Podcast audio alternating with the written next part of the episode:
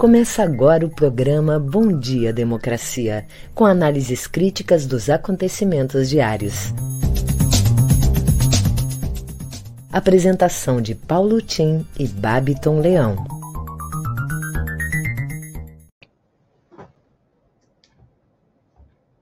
Bom dia, democracia! Estamos de volta. Bom dia, democratas de todo o Brasil.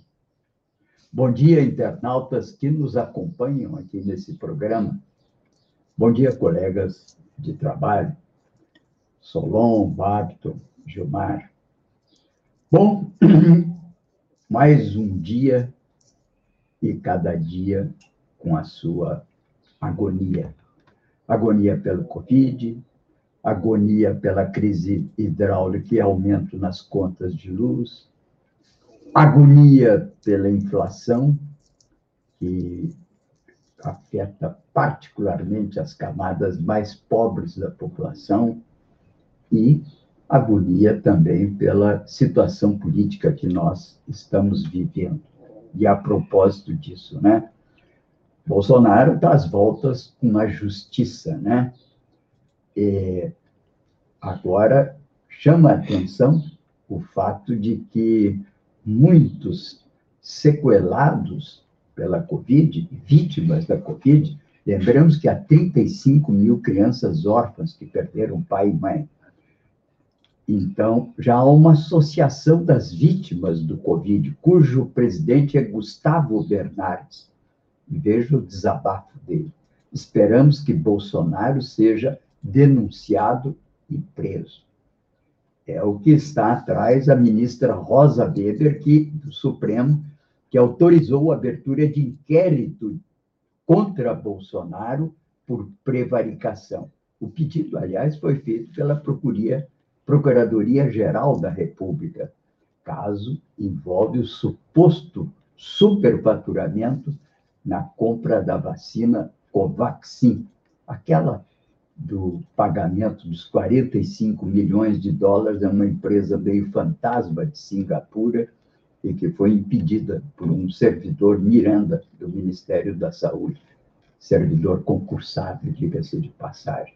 O assunto prevaricação, que consiste nesse nessa omissão do governo ao saber de um caso de corrupção não ter acionado a Polícia Federal. Essa questão é o objeto hoje de dois grandes podcasts da mídia corporativa. O Café da Manhã, do grupo Folha Wall, pergunta o que esperar do inquérito que investiga Bolsonaro por suspeita de prevaricação. No episódio desta terça, o Café da Manhã, houve a jornalista Camila Matoso, editora da coluna Painel da Folha. E a Globo não deixa por menos, também dedica seu podcast hoje a esse assunto. Prevaricação, crime e castigo. Na base do inquérito sobre a compra da venda indiana Covaxin, está uma prática consumada quando o funcionário público deixa de cumprir os deveres do cargo por interesse próprio ou má fé. No caso, o funcionário sob suspeita é o presidente da República. Neste episódio, Isadora Peron, repórter do jornal Valor Econômico, resgata as origens dessa investigação e avalia suas chances de prosperar. Renata Lopretti, jornalista do G1, entrevista também Pier Paolo Bottini, professor de Direito Penal da USP, que explica a diferença entre crimes comuns, de como prevaricar, e de responsabilidade. Isso portanto, dois grandes podcasts tratando desse assunto. A TV 247 já tinha tratado desse assunto, apenas lembro isso, né? Que o Supremo Tribunal Federal põe os bolsonaros na mira. E o mundo político se divide um pouco, falamos também sobre isso ontem. Uns acreditam que é viável, ou e até inevitável. O Kassab, que é um político de São Paulo, presidente do PSD, um partido forte, que tem até governadores, prefeitos, considera que o impeachment de Bolsonaro é inevitável. Outros, entretanto, consideram isso muito difícil e acreditam que se deva levar uma política de fustigação até as eleições, porque vai ser muito difícil tirar o Bolsonaro. E você? O que, que você acha? Você acha que sai esse impeachment? Como que ele vai sair?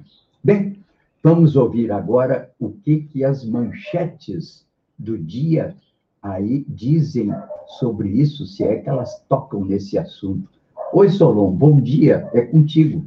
Bom dia, Paulo Tim, bom dia também aos colegas Babiton e Gilmar, bom dia para toda a nossa audiência e principalmente, né, bom dia, democracia. Pois olha, Tim, as manchetes de hoje são as seguintes, no, no G1, as principais, né, no G1, Brasil registrou 754 mortes por Covid-19 nas últimas 24 horas, totalizando 525.229 óbitos desde o início da campanha. CPI houve hoje servidora da saúde responsável por autorizar o contrato da Covaxin. Cidade de São Paulo registra primeiro caso da variante Delta, aquela que foi identificada na China. TCU pede que governo explique preço da vacina indiana. Governo prorroga auxílio emergencial até outubro e mantém os valores. STF forma maioria para arquivar pedido de investigação de cheques de Michele Bolsonaro. Na CNN Brasil, o Ministério da Saúde omitiu dados sobre a Covaxin para o TCU, segundo o ministro Benjamin Zindler. Bolsonaro terá até agosto para se manifestar sobre as fraudes eleitorais. Lula tem 41,3% das intenções de voto e Bolsonaro 26,6%, segundo pesquisa da CNN. No Estadão, deixa ele falar, diz Bolsonaro, ao cobrar convocação de Barros à CPI. No Globo, CPI da Covid encontra citação a Bolsonaro em celular de PM que intermediou venda de vacinas. Folha de São Paulo, TCU determina que hospitais militares cedam leito vago para civis em situações de crise. Brasil de Fato, Fórum em Defesa do Salário Mínimo Regional é lançado no Rio Grande do Sul. Um comentário breve. Chama a atenção que agora os hospitais militares estão sendo chamados a ceder as vagas. No, no auge da pandemia, aqui mesmo em Porto Alegre, o hospital militar sequer respondia a qualquer indagação sobre o número de leitos que tinha uh, disponíveis ou ocupados, era silêncio absoluto. Vou antecipar aqui também quem será a nossa convidada de hoje aqui no programa. É a doutora em Educação, e, Educação e Ciências, Aileen Shivanbach, que vai conversar conosco sobre o teólogo, professor, filósofo, escritor, ecologista Leonardo Boff. O filósofo vai participar amanhã do programa Estação Gaia, amanhã não, na próxima segunda-feira, do Estação Gaia, às 18 horas. A doutora Aileen vai falar também sobre os livros que esse escritor, profícuo também que ele é, terminou publicando. Então, são, esses, são essas manchetes, Tim, e é esse o, a antecipação da nossa convidada de hoje. É com você. Ok, muito obrigado, Solon, muito obrigado. Bem, estamos aqui abrindo o nosso Bom Dia Democracia, uma parceria do Comitê em Defesa da Democracia jornal Brasil de Fato, Rede Soberania, com apoio da CUT, Rio Grande do Sul. Somos aqui um contraponto à grande mídia corporativa na defesa da democratização da informação como um direito de todo brasileiro. Bem, aqui é, chama a atenção que todos os dias temos, no nossa Estação Democracia, um playlist, uma programação musical que é feita pelo Guilherme Xavier, sobrinho, no intervalo dos programas. E à noite, da meia-noite às seis da manhã, temos o Estação Zusa Homem de Melo, em homenagem a esse grande crítico musical que faleceu o ano passado, introdutor do jazz no Brasil. E pela manhã aqui aquele convitezinho Galdério, né? De seis a oito da manhã, primeiro música de raiz do Brasil, depois nossa música Caldéria, música principalmente depois das Califórnias da Canção, a música que projetou o coração rio-grandense para o futuro, e não apenas da exaltação do passado. E nosso programa é uma homenagem a Noel Guarani. Lembro aqui também, sempre no início da nossa programação, pontos que são quase que de convicção entre nós. Né? Primeiro, famílias que foram atingidas pelo Covid, têm sequelas, têm problemas, perderam o chefe da família, procure um advogado. Você tem direito à indenização. Também lembramos aqui que o é tempo esse tempo de mudanças tecnológicas grandes, aguçadas pela pandemia e pela condução de um governo que não tem uma política de emprego para o país, chamamos a atenção de todos aqueles que nos ouvem. Temos que trabalhar para incorporar na agenda das prefeituras a economia solidária, com políticas de renda e emprego para todas as pessoas da cidade. Também lembramos que os idosos foram as principais vítimas do Covid. Hora de transformar o Conselho Municipal do Idoso numa estrutura profissionalizada, igual ao Conselho Tutelar. Aumenta muito o número de idosos e constitui uma fração vulnerável da população. Nunca esquecendo. O pior vírus que ataca a humanidade não é o covírus que lastima os corpos, mas é o liberal neofascismo, o liberalismo é fascista que contamina a alma e nos condena a essa situação de dificuldade, de miséria, de fome, de desemprego que estamos vivendo. Bem, essas são questões que sempre trazemos aqui na abertura do nosso programa. O que que nos diz, o que que nos fala o mundo hoje? Um artigo muito interessante de José Eustáquio Diniz, na Ecodebate, que mostra como a Ásia emergente está deixando a América Latina para trás e submergente. Duas regiões do mundo que estão apresentando ritmos diferentes e opostos nos resultados do processo de desenvolvimento.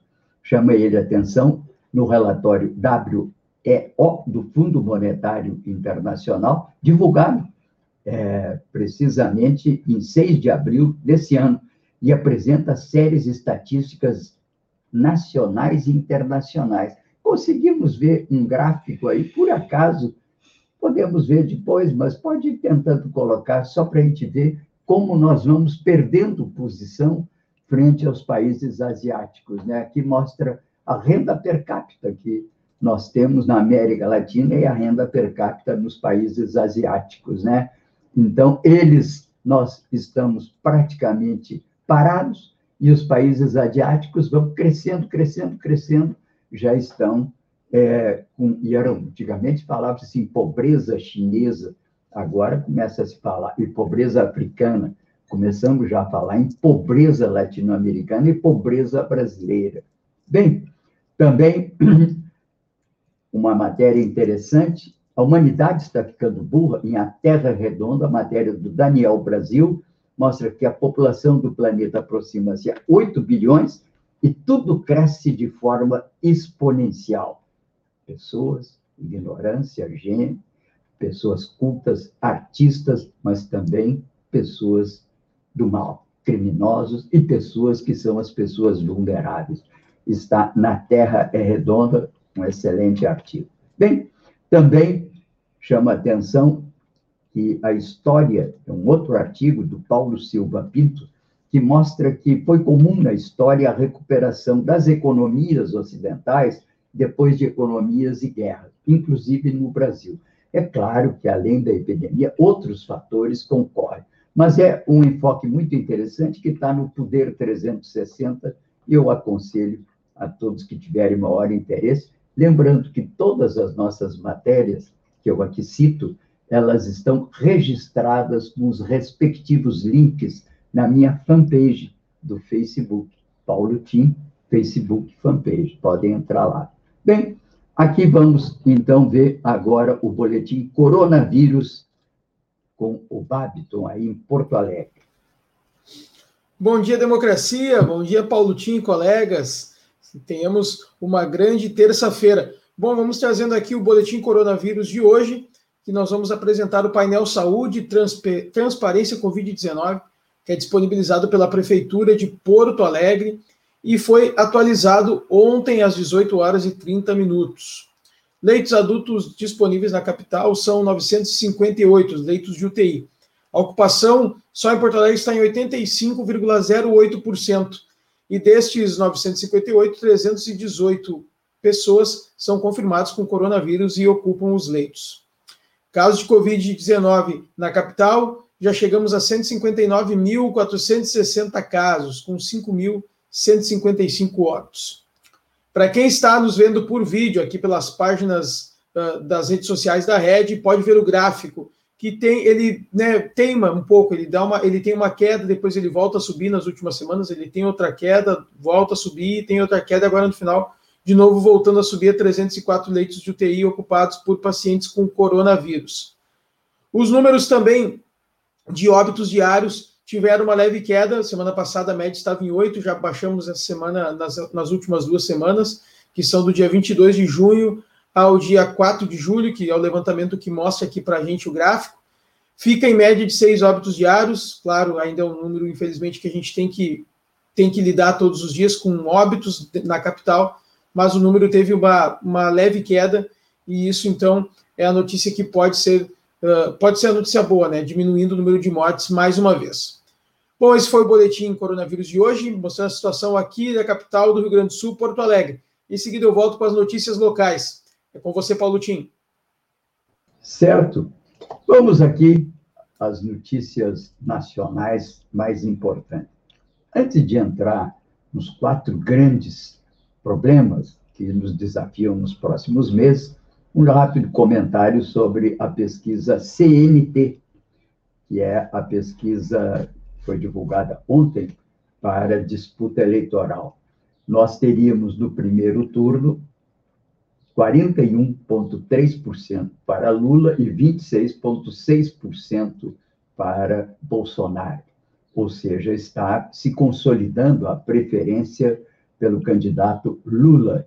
Esse dado da CNT confirma uma semelhança muito grande de números, confirma a pesquisa que foi a pesquisa do IPEC da semana passada, que aqui comentamos. O candidato do PDT, Ciro Gomes, registrou 5,9%. É, é uma posição também é, ainda competitiva, mas aparentemente o Lula corre muito na frente. Chama atenção o fato de que a rejeição, que era muito grande ao Lula, agora ela afeta particularmente o presidente Bolsonaro. Após chegar a 55% no pico da pandemia, em maio de 2020. O índice caiu para 43% em outubro, e desde então vem subindo de novo a rejeição a Bolsonaro, batendo 51% em fevereiro e chegando aos atuais 63%. Ou seja, a pandemia está enterrando o nosso presidente Bolsonaro pela maneira como descaso e até chacota com que ele tratou sempre a pandemia como se fosse um mimimi, resfriadinho, isso tudo que nós já sabemos. Parece que a, a estratégia dele não funcionou para os brasileiros que começam a optar por outras candidaturas, né?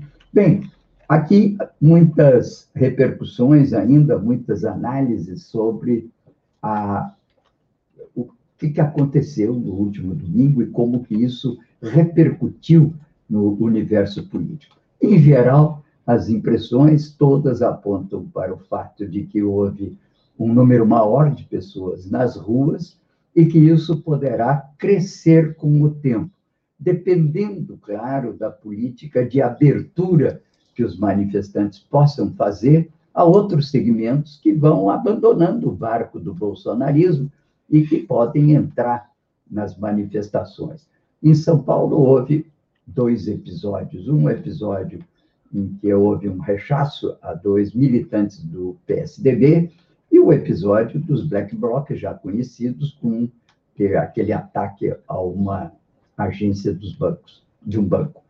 É, isso significa que as próximas manifestações terão que ter uma maior capacidade de conter esses loucos por justiça que a querem fazer de uma hora para outra pelas próprias mãos, sem as mediações do processo de mobilização, consciência, e que passa também pela, pelo voto. Mas então, essa é a, a avaliação geral que se tem.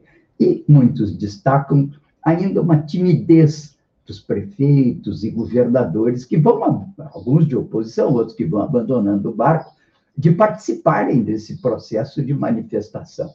Eu sempre lembro que as, os comícios das diretas encorparam muito e criaram uma pressão definitiva contra o regime militar daquela época. Foi no ano 83, 1983, governadores que foram eleitos em 82 de oposição, foi o Brizola no Rio, foi o Tancredo Neves em Minas Gerais, o Franco Montoro em São Paulo. Esse processo contribui imensamente para que as manifestações das diretas ganhassem um peso muito grande. Estamos aguardando que os governadores de oposição e os governadores que vão abandonando o barco na luta pela garantia de eleições no ano que vem e que impõem, naturalmente, a saída do Bolsonaro, porque ele pode tentar um golpe de mão, vai depender, portanto, dessa decisão de governadores encorpar mais as manifestações daqui para frente, criando um impasse sobre a sobrevivência do Bolsonaro. Mas digo, muitos políticos, até do Centrão, como o Kassab, já consideram o impeachment inevitável. Isso é um sinal que começa a fazer água na sala do Palácio do Planalto. O presidente, entretanto, continua dizendo que só sai pela mão de Deus. É bom ele segurar firme na mão de Deus, porque pode haver surpresas no meio do caminho, né? Bem, vamos às notícias locais. Estamos aqui no nosso Bom Dia Democracia, diariamente, aqui na Estação Democracia, nesse programa, que é um programa nosso de conexão, do Comitê em Defesa da Democracia, Jornal Brasil de Fato, Rede Soberania, com apoio da CUT, do Rio Grande do Sul. Eu sou Paulo Tim, esse que vos fala. Temos tido aqui a colaboração também do jornalista uh, Solon e, e do nosso radialista, que está sempre aqui com a gente, que é o Babiton Leão, a quem eu passo agora a palavra para ele nos dar conta das notícias locais aí no Rio Grande do Sul. Solon Saldanha, perdão. Vamos lá, Paulutinho, trazendo aqui as informações locais do matinal.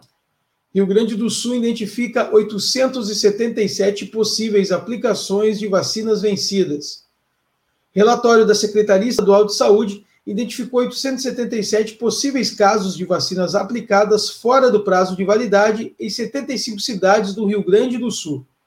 O número é até maior do que citado pela reportagem da Folha de São Paulo na semana passada, que apontava 806 ocorrências. Conforme a pasta, a maior parte das situações decorre da falha no registro. No sábado, pesquisadores do Observatório Covid-19 BR afirmaram que a estrutura de dados no país não permite verificar se as vacinas vencidas foram aplicadas. A secretaria informa que lotes suspeitos foram enviados aos municípios com prazo de pelo menos dois meses de vida útil. Os casos deverão ser analisados individualmente pelos municípios, de acordo com a Secretaria Estadual de Saúde. Golpistas oferecem vacinas a municípios gaúchos. Em meio às investigações sobre a compra de vacinas, provocado pelas descobertas da CPI da Covid, golpistas entraram em contato com dezenas de prefeituras do Rio Grande do Sul para tentar comercializar imunizantes contra a Covid-19. A tentativa de comércio paralelo das substâncias tem aparecido de maneiras mirabolantes, segundo o presidente da Federação das Associações de Municípios do Rio Grande do Sul, FAMURS, Marcelo Maneco Hansen, perdão. Em entrevista à Rádio Gaúcha, ele contou que as doses eram oferecidas não apenas por mensagens ou ligações, mas também com visitas pessoais. Conforme Hansen, imagens com supostos lotes de vacinas chegando de São Paulo eram usados para seduzir os gestores municipais. Reforma da Previdência aprovada em segundo turno em Porto Alegre. Com o mesmo placar do primeiro turno, 24 votos a favor e 12 contra, a Câmara de Vereadores de Porto Alegre aprovou a reforma da Previdência em segundo turno. A sessão realizada ontem foi marcada pela tentativa da oposição em adiar a votação. Não deu certo. O projeto ganhou preferência na casa a partir do pedido da vice-líder do governo, Nádia Gerhard, do DEM, que solicitou a inversão da pauta. O vereador Ayrton Ferronato, PSB, foi procurado pelo colega Pedro Ruas Pessoal pela reversão de seu voto, mas a iniciativa foi infrutífera. A proposta deverá ser promulgada pelo presidente da Câmara, Márcio Binzeli, PDT. E, com isso, os funcionários que ingressaram no serviço público entrarão no novo sistema de aposentadoria. A reforma procurava alterar o tempo de contribuição e a idade mínima. Após a aprovação, o prefeito Sebastião Melo garantiu que substituirá o projeto que altera as alíquotas, atualmente em tramitação na casa, por outra proposta. Bom, em seguida eu volto para conversar com a nossa audiência e trazer o programa que acontece hoje à noite aqui na Rede. É com você, Paulo Tim. Ok, obrigado, Babiton. Você já imaginou se você pegasse, por exemplo, o Covid três vezes? Agora imagine você pegar 13 vezes. Que coisa. Bom, agora 33 vezes, aí é, pô, é, não sei como, né? Pois é, aqui aparece um caso, ontem levado ao Jornal Nacional da Rede Globo, de um cidadão que pegou 43 vezes o Covid. Isso é para mostrar que é um vírus pegajoso, um uhum. vírus perigoso, porque não basta você ter pego o Covid, ou você estar tá imunizado. O Covid é um vírus extremamente contagiante e ele tem retorno, ele tem recidivas. Portanto, é importante que mantenha sempre o cuidado, mesmo depois de vacinado, com duas doses. Aliás, uma barbaridade que está correndo no Brasil, né? 30 mil pessoas tomaram três doses, o que é um absurdo, é um egoísmo, é uma falta de espírito público de 30 mil pessoas, entre elas uma veterinária do Rio de Janeiro, que ainda disse que foi para uma região meio de favela, né, que não tinha lá controle pela internet, por computação, então ela ainda se gaba de ter feito uma coisa absolutamente imoral e que as pessoas continuam fazendo, fazendo escolha de vacina e recorrendo a esse expediente. Mas o Brasil está numa situação é, que vem caindo a média, ontem mostramos aqui o gráfico, vem caindo, está abaixo de 2 mil. Mas ainda estamos no patamar de 2 mil mortes dos últimos meses, um patamar muito alto. E também é interessante de observar que, apesar do esforço de vacinação que os brasileiros estão fazendo, e são basicamente os municípios, através de postos de saúde, que vem fazendo um imenso esforço nesse sentido, que nós estamos meio parados naquele famoso 12% da população que já tomou as duas doses. Isso é muito pouco. Esses que têm duas doses, somado aos que já foram infectados, chega aos 20% da população brasileira. É muito pouco. Nós temos que ter, no mínimo, 60% da população para poder pensar numa abertura mais ampla do comércio, dos serviços, das aulas. Ainda falta muito.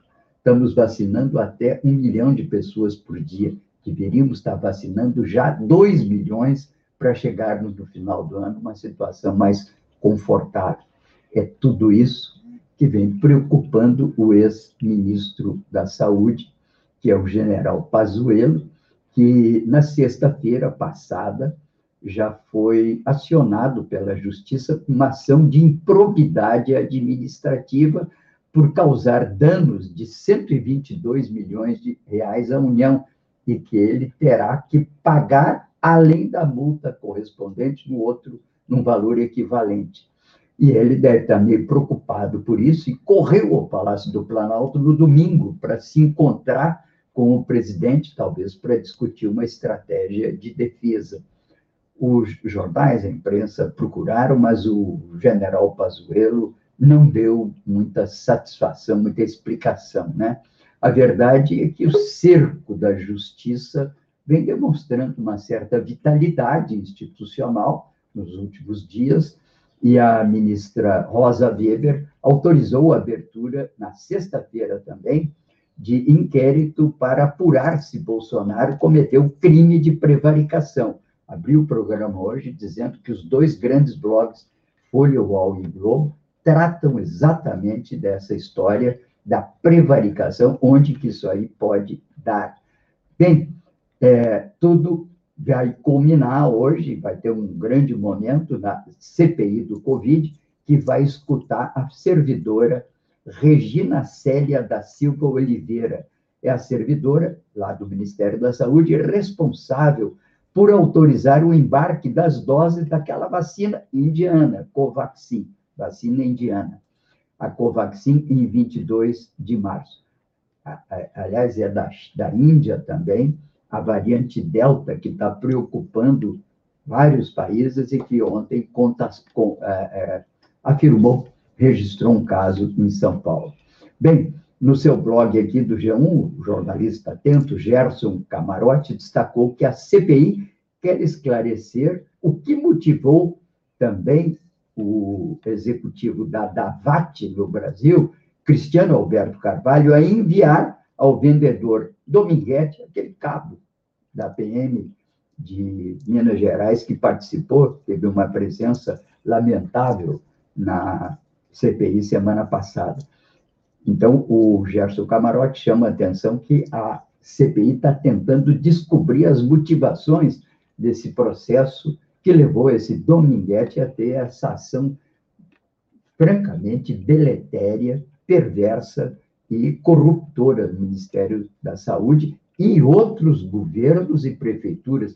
Ontem, aliás, o Solon, né, Solon, você chamava a atenção aqui, dessa ofensiva de vendedores de vacina, improváveis fraudes em prefeituras aqui do Rio Grande do Sul, e chamava a atenção para olho vivo, porque isso aí, em grande parte, são fraudes, são picaretagens internacionais. E aí, junto com aquelas faturas para antecipação, que foi o que originou a crise do Covaxin, que nós estamos discutindo, que foi aquela história de uma fatura que apareceu no Ministério da Saúde de 45 milhões de dólares, que não estava nem amparada em contrato, e que o servidor Miranda se recusou a assinar, mas a Regina Célia Silva Oliveira assinou e vai ter que explicar hoje a CPI por que, que assinou.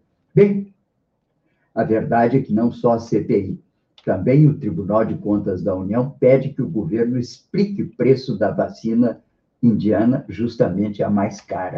E essa história de vacina está virando, na verdade, um, um, escândalo que não tem fim. É, um, é uma lufada, é, é, uma, é uma lufada de vento com muitas pontes e com muitos vórtices, né? Agora também o site do Ministério da Saúde registrou a negociação de uma vacina conduzida por um reverendo. O reverendo, então, ele negocia vacinas. Isso também está é, registrado pelo Jornal Nacional da Globo, que revelou que o reverendo recebeu autorização do governo, imagine, para negociar compra de vacinas para o Brasil. Em 9 de março, o diretor de imunização do Ministério da Saúde, Laurício Cruz, deu aval para que o reverendo Hamilton Gomes de Paula negociasse com a Davat a compra de 400 milhões de doses da vacina AstraZeneca em nome do governo brasileiro. Veja que é o mesmo número de doses que o Dominguete famoso falou, é, que discutiu com o, o responsável de logística do Ministério da Saúde quando as coincidências são demais, abre, claro, um sinal amarelo. Há um velho, uma velha é, história que se conta, não é na polícia, que é o seguinte: quando as coisas acontecem pela primeira vez, bom, é uma infeliz, é, é um infeliz acaso. Quando acontecem duas, é, costumam dizer os policiais, abre o olho, porque aí tem coisa. Agora, se acontece pela terceira vez a mesmo sujeito cometendo a mesma infração, prende e vai investigar melhor, porque aí tem coisa. essa vacina de 400, 200 milhões de doses, Covaxin, Ministério da Saúde, Pazuello e prevaricação do presidente, aí tem coisa. O sinal não é mais amarelo, o sinal é vermelho. Bem, vamos então agora, é, nesse momento, ver um pouco das impressões, que são impressões da nossa querida colaboradora aqui, que é a doutora Aileen Schwambach. E a Aileen sempre nos traz aqui informações preciosas sobre como é que vai a luta contra a degradação ambiental no mundo e como é que aqui no Brasil vai passando a boiada com boiadeiro, passando por cima do IBAMA, da legislação, das instituições. Bom dia, Aileen, prazer em recebê-la. Bom dia, Paulo Tim, bom dia, democracia. Paulo Tim está muito charmoso com essa. Essa, essa oh, quem dera, oh, quem dera. Está tá muito charmoso. Hoje eu, hoje eu vou trazer uma notícia maravilhosa para a gente. Né? A gente está muito feliz em anunciar para vocês que o próximo programa Estação Gaia vai ser com a presença do ilustríssimo Leonardo Boff, Paulo Tim.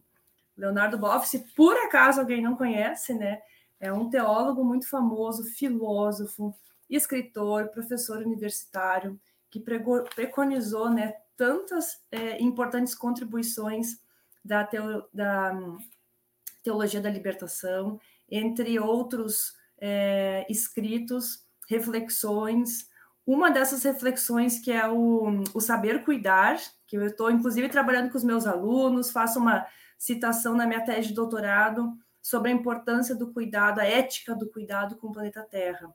Então, eu convido todos vocês, dia 12 de julho, é uma segunda-feira, às 18 horas, para vocês estarem conosco no Estação Gaia, que vai ter o debate junto com a nossa querida Naya, que está sempre aqui conosco, né, nossa colaboradora.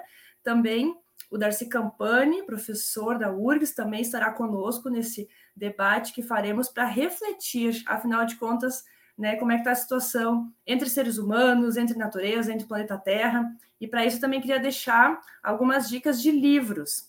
Vocês estão vendo ali o e-mail, né, o contato arroba leonardoboff.eco.br. Neste e-mail, vocês conseguem comprar alguns livros que eu vou anunciar e conseguem uma dedicatória do Leonardo Boff nessa venda de livros.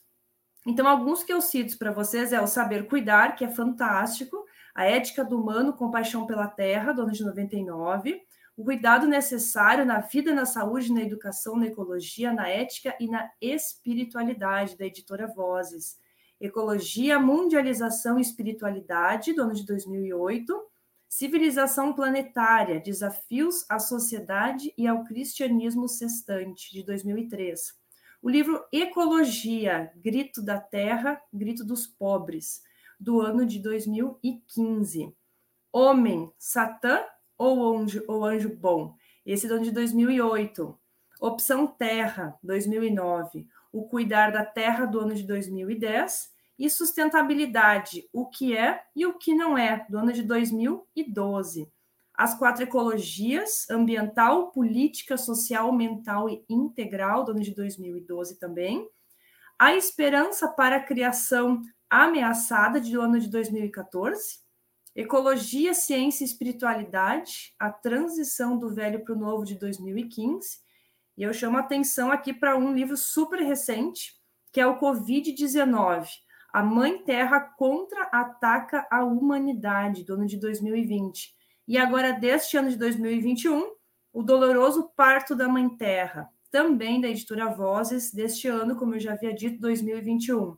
O, então, esses são alguns livros, né? Para quem quiser ali, então, escreve o e-mail, eles colocam no correio. Leonardo Boff faz uma dedicatória. E a gente espera muito, Paulo Tim, encontrar as pessoas nesse programa que vai fazer uma reflexão muito profunda né, desse momento que estamos vivendo né, pandêmico, quais são as relações que temos enquanto humanos, sendo humanos nesse convívio com a natureza, o quanto precisamos dela, precisamos dela, mas o quanto precisamos cuidar daquilo que temos. Como você anunciou no início do programa, né, a situação desse momento, dessa atual conjuntura política tem sido péssima. Então, vamos falar também de esperança, né, Paulotinha? A gente precisa ter esperança de que sim, é possível é uma mudança, que é possível a gente preconizar ações para melhorar aquilo que a gente está vivendo neste momento. Sem dúvida, Eileen. Fundamental, né? O princípio esperança, ele como que se acopla, entende, no nosso nascimento, como uma compensação ao princípio do medo. Entende que nós naturalmente temos o medo é provavelmente destilado pelo nosso corpo, em função da necessidade da autopreservação da vida. E a esperança é animada pela alma, diz o rabino, Newton Bonder, que é rabino, portanto, com, uma, uma, um forte vínculo com uma inspiração religiosa. Ele diz num livro que se tornou, inclusive, uma peça de teatro, ele diz: a alma é imoral e é essa alma imoral que destila o princípio da esperança que consegue ultrapassar o medo, porque o corpo é conservador, o corpo físico nosso, o corpo social é muito conservador. E aí a alma inquieta como um passarinho, entende? Semeia a liberdade. Nós vivemos num mundo com base nessas duas presentes questões, entende? Que são virtudes, talvez, entende, que nos acompanham desde o nascimento. E a religião nos últimos tempos, a religião católica, ela trouxe essa lufada de fé e esperança que renovou aqui na América Latina a expectativa de mudança quando a razão do velho socialismo começava a declinar no final dos anos 80, depois nos anos 90. Parecia que ela havia cansado, não se explicava mais em argumentos perante a lógica neoliberal que florescia e dominava o mundo. Precisou aqui na América Latina essa lufada de fé, e ela foi muito importante para a renovação dos espíritos da mudança. Muito bem, bem lembrado e bem lembrada a vinda do nosso querido Boff, eles que tiveram um papel tão grande no Brasil na resistência. É. Muito obrigado, Aileen, grato ficamos aqui esperando novamente, entende, os seus elogios aqui pela nossa elegância. a gente... Com certeza. Tchau, Tchau obrigada. Bom, aqui vamos agora ver aí com o nosso querido é, Solon, que está a postos e se incorporou semana passada aqui, para a felicidade nossa e me dá um pouco de trégua aqui também dos meus esforços, né? Ô Solon, é, quais são as tuas observações desse dia tão frio? Eu amanheci aqui louco de frio hoje.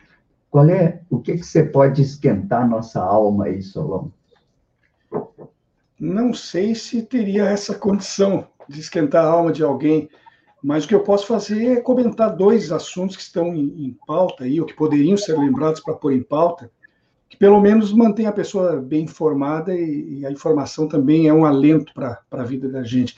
O primeiro, a primeira informação, o primeiro comentário que eu quero fazer é em função de que ontem uh, foi estabelecido, foi criado o Fórum em Defesa do Salário Mínimo Regional aqui no Rio Grande do Sul. O lançamento aconteceu justamente quando fazem aí, faz 20 anos que essa lei foi instituída, né? do, do salário regional. Houve uma live da qual participaram lideranças sindicais e, e, e estão reclamando, estão pedindo, inclusive com uma carta enviada ao governador uh, Leite, dizendo que, que o salário está já há dois anos parado, né? não há reajuste. Veja com a inflação galopante que nós estamos enfrentando agora, mesmo não posta oficialmente, é, é necessário esse reajuste. O ano passado, os deputados foram sensíveis à solicitação do, dos empresários dizendo que qualquer reajuste poderia pôr em risco uh, a quantidade de empregos no Estado. Nós estávamos no início da pandemia, e daí houve essa sensibilização, ou esse oportunismo, né? mas também temos que entender o ponto de vista dos empregadores, só que as, as coisas têm um certo limite, né? E daí não foi dado reajuste nenhum. Ficou represado um reajuste que no ano passado era de 4,5%. E agora estão pedindo então que se faça a reposição daquele valor que ficou parado lá em 2020 e também se faça a reposição de 2021. Desde fevereiro está o, projeto de lei parado lá e ninguém está levando ele adiante, né? o reajuste solicitado, então, geraria em torno de 13,79%, e ele é baseado no levantamento feito pelo DIESE, que é o Departamento Intersindical de Estatística e de Estudos Socioeconômicos. Né? Se isso for aprovado, há um pequeno desafogo aí para a classe trabalhadora. Eu faria só duas observações aqui. A primeira observação a respeito disso é que no documento do DIESE há um pequeno deslize. Eles dizem assim que uh, muita gente, é, um milhão e, e pouca de pessoas, um milhão e meio de trabalhadores e trabalhadoras no Rio Grande do Sul recebem esse salário, e eles citam trabalhadores domésticos entre eles. Eu acho que está na hora da gente remover essa expressão doméstico, porque doméstico remete a domesticado, que é coisa de animais. São trabalhadores em residência, né? Mas, enfim, com uma nomenclatura ou outra, o que eles querem e merecem é ter o, o, esse reajuste para que as condições de vida, pelo menos, parem de piorar, né? Essa é a primeira colocação que eu queria fazer hoje. A segunda é relembrar que foi recentemente, agora no mês de junho, adquirido uh, por um grupo internacional, o Notre Dame Intermédica, que é, que é uma sigla em inglês de NDI, adquiriu o segundo maior, a segunda maior operadora de saúde privada do Rio Grande do Sul, que é o Centro Clínico Gaúcho, o CCG. Foi um negócio de 1,88 bilhões, 1,06 bilhão de reais o custo dessa, dessa aquisição. E daí eu fui dar uma olhadinha aqui, ó, desde que foi autorizada que acontecesse fusões e, e, aquisições entre esses grupos de saúde privada, que foram autorizados por lei aí há cinco anos e meio atrás, o, no Brasil havia 1.045 dessas operadoras, agora são 709. Houve uma redução de mais de um terço. Entretanto, a receita desses, desses que 709 agora é muito maior. As 1.045 antes tinham uma receita de 84,8 bilhões. As 709 de agora atingiram 213,4 bilhões, ou seja, um reajuste brutal. Quem é que está pagando essa conta? De onde é que está saindo esse dinheiro? Né? Certamente das pessoas que contratam esses planos de, de atendimento à saúde, que são privados. E os ativos hospitalares, ou seja, essa, esses grupos privados aqui adquirindo ou investindo em, em clínicas e em hospitais, pulou de 9,5 bilhões para 33,1 bilhão de reais, ou seja, 247% de aumento. Agora que esse grupo internacional chega ao Rio Grande do Sul, o que a população está esperando para ver é o que vai acontecer com a Unimed, que atualmente praticamente está reinando quase que sozinha, ela detém 64% do mercado. Vamos ver se essa concorrência ajuda a melhoria de atendimento e redução de preços, ou se nada vai mudar, enfim, para aquelas pessoas que terminam precisando dessa, desse atendimento, já que, que o atendimento, às vezes, público deixa a desejar, né? ou pelo menos é, é, mais lento. O SUS é ótimo, só que alguns problemas de gestão e de velocidade dos atendimentos obrigam muitas vezes as pessoas a terem também os seus planos privados. E eu falei que a Unimed detém 64% do mercado, mas não é uma Unimed única no Rio Grande do Sul, é uma federação, porque existe uma Unimed em Porto Alegre e várias outras no interior do estado. Somadas, elas têm, como eu disse, eh, dois terços praticamente do mercado gaúcho. Vamos aguardar para ver o que, que acontece com isso. Era, era isso, Tim. Oh, excelente, muito bom muito ricas tuas observações. E eu chamo a atenção, sobretudo, né, para o fato, né, que do salário mínimo. Né, eu costumo dizer que, que eu sempre faço uma pergunta para meus amigos: você sabe quantas pessoas no Brasil ganham salário mínimo? E eu estranhei porque vários companheiros nossos aí da oposição, da esquerda, uns arriscavam 30 milhões, é, 25 milhões, outros diziam 43 milhões. E aí eu fui pesquisar e descobri que 100 milhões de brasileiros ganham até um salário mínimo. 50 milhões ganham um salário mínimo, porque uns 25 milhões, porque tem carteira assinada. Esse é, essa jovem que lhe atende aí no supermercado, no caixa, que a gente está todo dia lá, ganha um salário mínimo e faz, aliás, várias tarefas no supermercado. Às vezes ela está lá até lavando lá, entende, as, as, as instalações do supermercado. É obrigada a fazer isso, mesmo contra a legislação. Pois bem. Há um outro detalhe, Tim. É, só para reforçar, tanto é. que você está dizendo, que nós temos salário mínimo nacional e também temos os regionais, né? Os regionais, tentam, que é esse que está em questão nesse assunto que eu, que eu abordei, é aqueles que tentam dar a, a ambientação local a uma situação econômica. Mas você vê, eu tenho um detalhe aqui, ó, os estados de Santa Catarina e do Paraná, nesses últimos dois anos, concederam reajustes de reposição acima da inflação. O Rio Grande do Sul nem deu reajuste. E o que, que aconteceu em Santa Catarina e no Paraná? Que o, a classe empresarial temia que poderia haver perda de empregos. Não aconteceu. Deu saldo positivo na geração de postos de trabalho, justamente porque, com mais dinheiro circulando, aumentou o poder de renda e de consumo das famílias, e quando essas famílias gastam, o dinheiro volta a circular e é. volta ao mercado. Então, aqui nós não demos o reajuste para que o pessoal não perdesse emprego, lá eles deram, em Santa Catarina e no Paraná, reajuste, e com isso geraram empregos. Há uma lei na economia que diz que os trabalhadores gastam o que ganham. Então, essa é uma lei é, é, que faz parte do funcionamento, ela gira a economia. Mas, ok, vamos ficando por aqui. Muito obrigado, Solon. Muito boa a tua intervenção hoje. Excelente, como sempre, aliás. Grato, então. Mas, enfim, só para finalizar, 100 milhões de brasileiros ganham até um salário mínimo. 50 milhões ganham um salário mínimo, sendo que 50, 25 milhões ganham o salário mínimo como pensão, né? ou aposentadoria, e 25 milhões na força de trabalho. Outros 50 milhões não ganham nem um salário mínimo. Que eu disse que tem 100 milhões até, mas 50 milhões ficam com teto de meio salário mínimo. E desses outros 50 milhões até meio salário mínimo, 15 milhões não ganham nada. É a nossa população miserável que agora está voltando para o mapa da fome, do desespero e, consequentemente, de todas as decomposições sociais que lhe decorrem, inclusive a criminalidade. Bem, aí, portanto, esse triste panorama da nossa situação nacional. Né? Queria rapidamente chamar a atenção que a inflação, que é o segundo grande problema que temos ainda esse ano a desafiar, porque está pegando no salário e não temos gatilho. Aliás, a CUT, as centrais sindicais e os sindicatos devem voltar às lutas pela reposição das perdas salariais. Nos anos 80, isso alimentou muito o crescimento do PT. Eu diria, porque não sou do PT, na época era ligado ao Brizola, foi um fator decisivo para o fortalecimento do PT, inclusive relativamente ao PDT e outras correntes de esquerda. Está na hora de retomar as lutas pela recomposição de perdas salariais. E olha aqui, o diesel, gasolina e GLP mais caro. Informou a Petrobras que vai reajustar os combustíveis a partir de hoje. Os preços médios da gasolina e diesel passarão a ser 2,69 e 2,81, o que significa reajustes médios de 6,3% e 3,7%, respectivamente.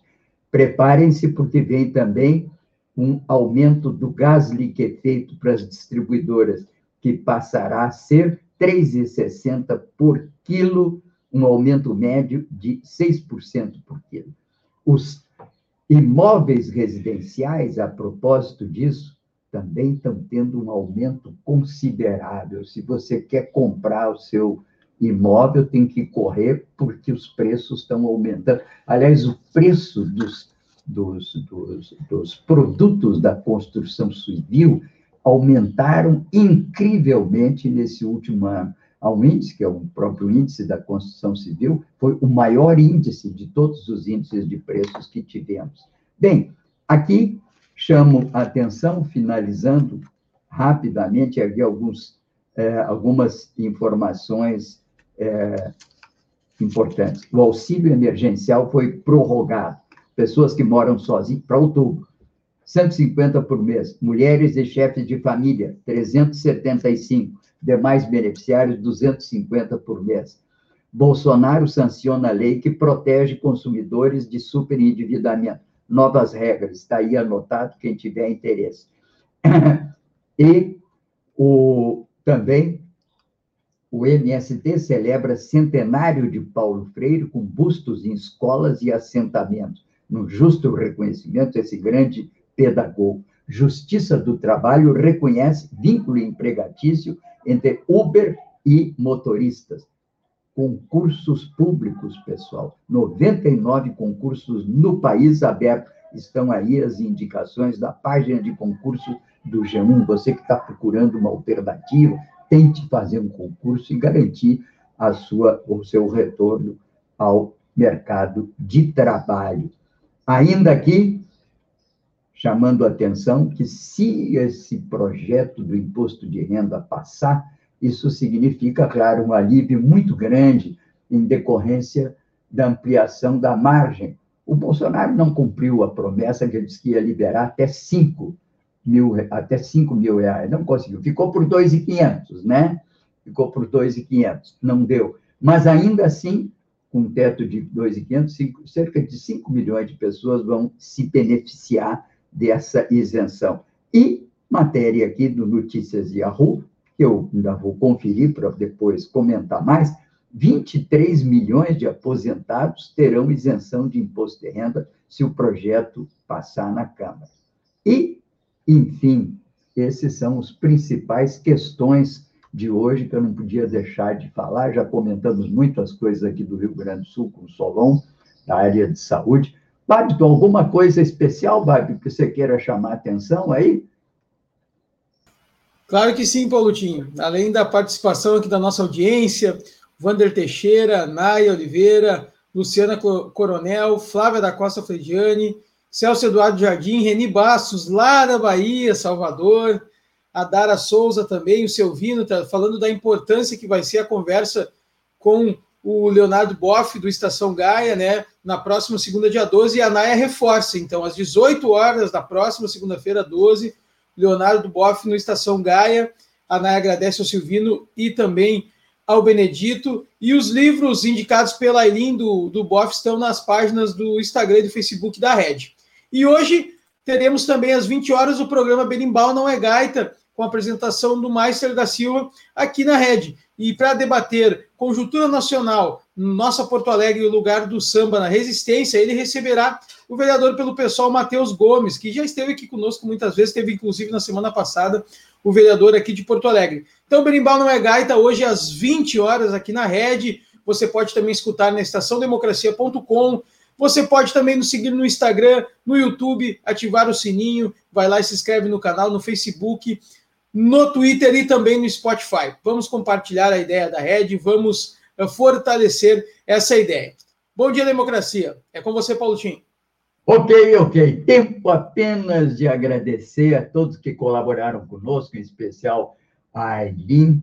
Grato a Aileen também pela sua gentileza, entende? Com a minha indumentária aqui hoje, entende? Foi aqui, eu consultei aqui uma modista, né, para uma estilista para me dar esse look hoje, né? Que é a minha mulher. Bom, obrigado, Aileen, obrigado, Gilmar, obrigado, Solon, obrigado, Babiton. Bom dia, democracia, e até amanhã. A Covid avança. A gente está vivendo um dos momentos mais difíceis da nossa história e a atenção e os cuidados precisam ser redobrados. Primeiro, porque a gente sabe que o sistema de saúde está em colapso, mas mais importante que isso, a gente precisa saber que as pessoas estão morrendo mesmo quando conseguem pleno atendimento. Isso é muito sério. A doença ataca cada um de nós de uma forma diferente. A gente precisa deixar claro a todos que o mais importante agora é evitar a contaminação. Ter coragem não quer dizer ignorar o medo e muito menos a razão. Agora é hora de ficar em casa, de usar a máscara, lavar as mãos com água e sabão e usar álcool em gel. Ajude as pessoas ao redor, leve informação, uma palavra de apoio. Para ficar atualizado, acesse portaldavacina.com.br e tenha informações apuradas sobre a Covid, além dos locais e datas para vacinação de todos da sua família. Portal da Vacina é o Brasil todo conectado para pôr um fim na pandemia.